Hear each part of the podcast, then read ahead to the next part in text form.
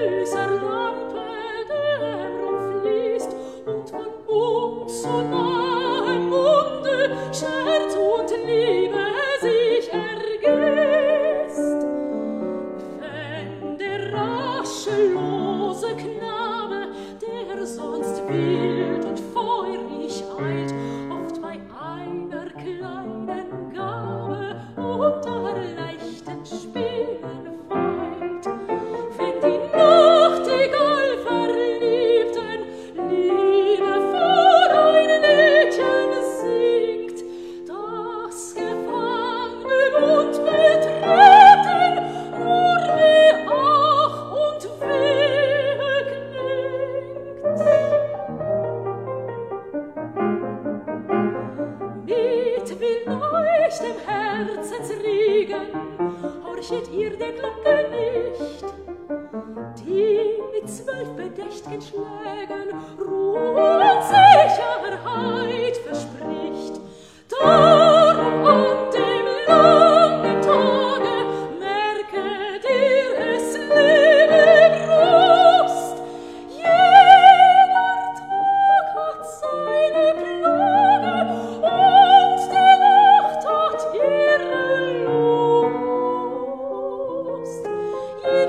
Gott sei Dank.